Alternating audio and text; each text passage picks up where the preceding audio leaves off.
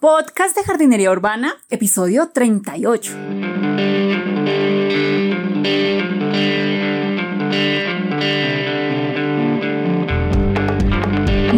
Días a todos y bienvenidos al podcast de Jardinería Urbana, un espacio para encontrarnos con las plantas, los jardines, las macetas, los sustratos y mucho más en la ciudad. Soy Carolina de niaflora.com, n e e a flora.com. Ya saben que cualquier duda, comentario, sugerencia, cualquier saludo, cualquier cosa me lo pueden dejar en el formulario de contacto que encuentran en niaflora.com barra contactar.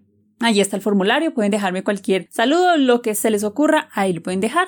Si quieres estar al tanto de cada cuanto publico un nuevo capítulo del podcast, un nuevo artículo del blog o cualquier otra novedad que esté haciendo, puedes suscribirte a la lista de correos que encuentras en niaflora.com barra tips. Ahí estará el boletín y ahí te puedes apuntar y te llega la información directamente a tu bandeja de entrada. No envío ningún tipo de spam ni nada y puedes desuscribirte cuando quieras. También recuerda que asociado a este podcast, al resto de capítulos del podcast, pues están las notas del programa, en donde encuentras un pequeño resumen y algunos links y bueno, dependiendo del programa, pues algunos recursos adicionales que pueden ayudar a complementar el capítulo. Entonces, eso lo encuentras en donde? En niaflora.com barra podcast. En el capítulo de hoy voy a hablar acerca de las suculentas, la que yo denomino los camellos vegetales.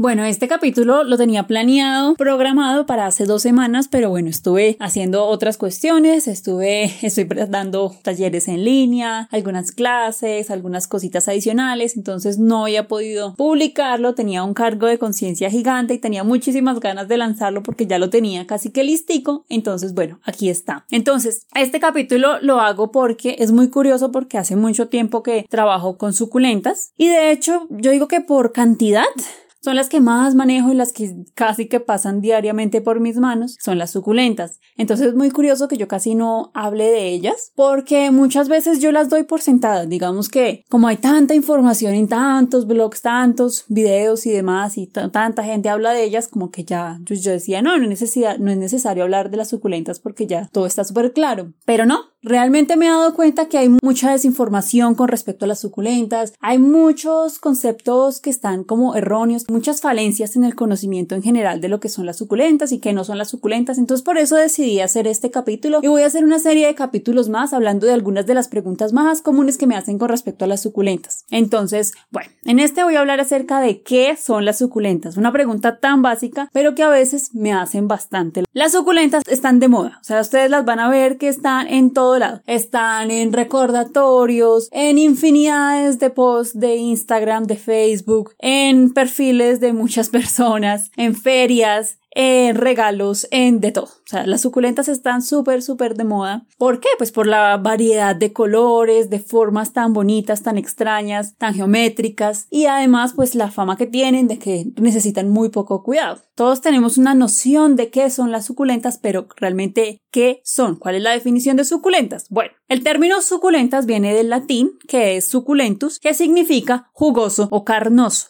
¿Esto qué quiere decir? Que son plantas que tienen algún órgano engrosado, gordito, carnosito, para almacenar agua. Esta habilidad les permite vivir en ambientes áridos, desérticos, en climas extremos. Muchas veces se piensa que ellas solamente viven en lugares desérticos, pero no necesariamente. También ellas desarrollan una serie de adaptaciones para vivir en otros ambientes complejos y no necesariamente desérticos. Entonces todas son carnositas, tienen alguna parte carnosa, ya sea su tallo, ya sea su raíz, ya sean sus hojas, pero bueno, eso lo hablaremos en otro capítulo hablando de los tipos de suculentas que existen. Entonces es alguna planta que tiene algo carnoso. Entonces por eso yo las considero los camellos vegetales, porque tienen alguna parte engrosado para almacenar agua y permitirles sobrevivir en ambientes extremos, ambientes rudos. Y hay una cosa muy curiosa que yo he encontrado en varios artículos y es que dicen que, por ejemplo, esto lo encontré en un blog, decía lo siguiente acerca de las suculentas, abro comillas, la botánica no las distingue tanto. Cactus y crasas pertenecen a la misma familia vegetal, la familia de las suculentas. Cierro comillas. Bueno, esto realmente no es cierto, esto es erróneo, esto realmente no, no tiene nada que ver y lo más importante es que en muchos blogs van a encontrar ese mismo concepto de que existe una tal familia de las suculentas y esto se presta para muchas confusiones. Sí, hay un grupo que se llama lo que son las suculentas, pero no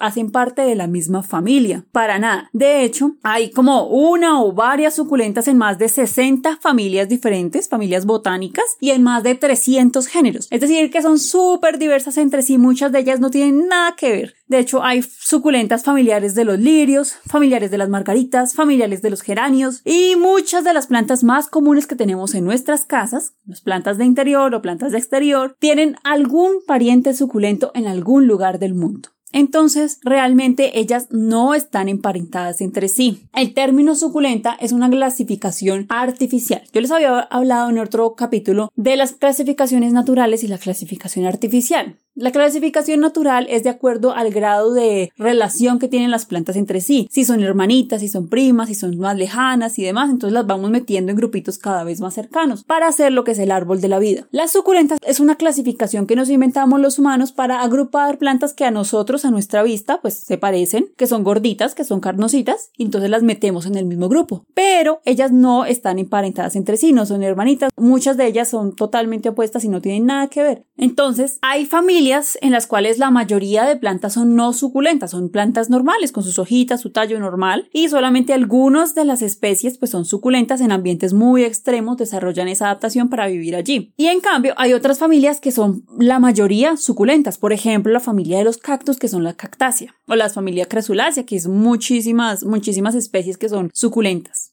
Entonces varía muchísimo. Realmente están en todo tipo de familias. Muchas de las suculentas no son primas, no son hermanas, no están relacionadas entre sí, sino lo que pasa es que están, se enfrentan a los mismos desafíos en el lugar en el que ellas están. Entonces, digamos, por ejemplo, hay plantas que se desarrollaron en los ambientes desérticos de México o de Estados Unidos, la parte sur, o en Sudáfrica o en Australia. No están emparentadas entre sí porque están en el otro extremo del mundo, pero sufren las mismas presiones, ¿no? Entonces, suelos áridos, un clima muy cálido, los climas muy extremos, eso, unos animales muy voraces, muy sedientos. Entonces, eso hace que ellas tengan que adaptarse a esas condiciones y desarrollen como casi que lleguen a la misma solución para protegerse del entorno en el que están. Esto se llama la evolución convergente, que hace que plantas que son totalmente diferentes entre sí luzcan muy similares a nuestra vista, pero realmente no tengan nada que ver entre sí. Entonces ya tenemos esto claro, ya sabemos qué son las suculentas, que son plantas que tienen algún órgano carnoso. También sabemos que las plantas suculentas es un término artificial y no están en la misma familia, sino que están regadas por todas las familias botánicas que hay. Y hay otra cosa que también quiero aclarar y es qué es una suculenta y qué no es una suculenta. Entonces, como les digo, el término suculenta es un término artificial que nos inventamos los humanos para decir que es algo, algo carnosito. Por eso es que no hay una división clara entre lo que es una suculenta y lo que no es una suculenta. En algunos géneros, por ejemplo, hay un continuo desde plantas que tienen hojas normales hasta plantas que son claramente suculentas. Y en la mitad hay algunas plantas que uno no sabe si clasificarlas como suculentas o como no, porque son un poquito gruesas o un poquito no. Entonces uno no sabe en muchas ocasiones a cuáles atribuirles que son suculentas o no. Por ejemplo, aunque hay muchas orquídeas que tienen hojas y tallos carnosos, pues no se consideran suculentas. Normalmente ustedes no las ven en la lista de suculentas normales que vemos, como los aloes, los, los sedum y demás. No, las orquídeas normalmente no se incluyen en esos grupos de suculentas. Así ellas tengan los tallitos y los bulbitos carnosos, ¿no? Entonces, por definición, son carnositas, deberíamos llamarlas suculentas, pero realmente no las llamamos suculentas, las llamamos orquídeas. O por ejemplo, tenemos plantas que tienen bulbos carnosos, como los lirios o los tulipanes y no los consideramos suculentas, ¿cierto? Por definición, si incluiríamos a todas las plantas que tienen alguna parte carnosita, pues tendríamos que meter a los bulbos, pero en este caso no los incluimos. O también plantas que tienen rizomas que son como raíces engrosadas, como los iris y las calas, ellas no las consideramos suculentas, así ellas tengan esa parte engrosada. O por ejemplo los tubérculos, si nos seguimos a la, a la definición estricta de que es una planta que tiene algún órgano engrosado, deberíamos incluir los tubérculos, como las papas, las begonias, las dalias, pero tampoco las consideramos normalmente suculentas. Entonces, como ven, a veces decidir qué es una suculenta y qué no es suculenta es a menudo muy arbitrario. Entonces, dependiendo de quién sea el autor, dependiendo dependiendo de qué libro ustedes estén leyendo, quién les esté hablando, consideran algunas plantas suculentas y otras no. Entonces, por eso es que es tan difícil por lo mismo que les estoy diciendo, porque el término suculenta es artificial. Bueno, y ya pasando a otro tema, entonces también voy a aclarar otra cosita, que es cuál es la diferencia entre crasas y suculentas. Yo en muchos artículos he encontrado que dicen que las crasas y suculentas son plantas adaptadas a tal condición y ta ta ta ta. Las crasas y suculentas, algunos ejemplos de crasas y suculentas. Pero entonces uno dice, bueno, entonces crasas y suculentas, eso quiere decir que hay una diferencia entre lo que es una crasa y lo que es una suculenta. Pero realmente el término crasa viene del latín que significa grueso o gordo. ¿Eso qué quiere decir? Que es alguna planta que tiene algún órgano engrosado, gordito, también lo mismo, pues carnosito. Entonces, como ustedes ven, es un sinónimo de las suculentas porque es una planta que tiene algún órgano engrosado pues para almacenar agua. Entonces, realmente no deberíamos usar el término crasas y suculentas, sino crasas o suculentas, porque son, es un sinónimo. Ahora hablando del siguiente punto, que cuál es la diferencia entre cactus y suculentas. En muchos lugares ustedes van a encontrar que se usa el término cactus y suculentas. Y algunas personas me dicen, no, es que yo no colecciono cactus, yo colecciono solo suculentas. Lo van a encontrar muy comúnmente esto de denominar las cactus y suculentas, pero realmente los cactus son suculentas. Es un tipo de suculenta muy especial porque tiene el tallo engrosado, porque pierde las hojas demasiado, demasiado y se reducen al extremo, lo cual se transforman convirtiéndose en lo que son unas espinas. Las espinas lo que son son unas hojas súper hiper modificadas. Ellas fueron hace mucho, mucho tiempo hojas y ahora solamente quedan reducidas a lo que son las espinas. Esa reducción extrema de hojas a convertirlas en, en espinas, lo hace para reducir esa superficie que está expuesta y evitar transpirar, o sea, evitar que se le evapore el agua, porque ya está en ambientes muy extremos en donde el agua es muy, muy importante, entonces ya la cuida, la cuida, la cuida, y lo que hace es reducir las hojas porque por ahí no se le puede escapar el agua. Entonces, como ven, pues son un tipo de suculenta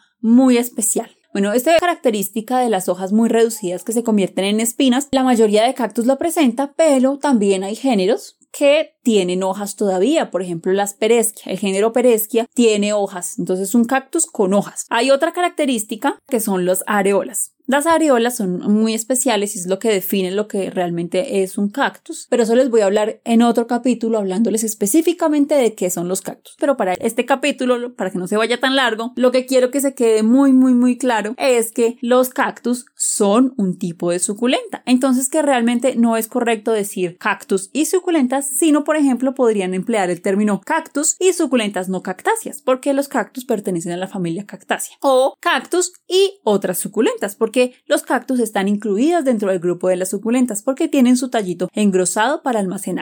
Entonces, bueno, como ven, esto que damos por sentado, el término suculentas, que lo vemos hasta el cansancio, realmente a veces no es tan claro como parece, ¿no? Ya vimos cuál es la definición de suculentas, ya vimos cuál es la diferencia entre una crasa y una suculenta, ya vimos la diferencia entre un cactus y una suculenta, y también vimos que el término suculenta es un término pues artificial que acuñamos los humanos, entonces por eso a veces es un poquito contradictorio y un poquito arbitrario escoger qué es una suculenta y qué no lo es. Entonces espero que este capítulo les haya ayudado a entender la diferencia, a apreciar un poquito más las suculentas. En otros capítulos pues ya empiezo a hablar más en detalle para que todos estemos en la misma página. Bueno, entonces si les gustó este capítulo o el resto de capítulos del podcast, no olviden dejar una valoración positiva en iTunes, en iBox, en Spotify o en cualquier reproductor de podcast del cual me estén escuchando. Esto me ayuda muchísimo, me alegra el día ver sus comentarios y sus valoraciones positivas y me sigue motivando a seguir trayendo más contenido y a saber que hay alguien al otro lado escuchando.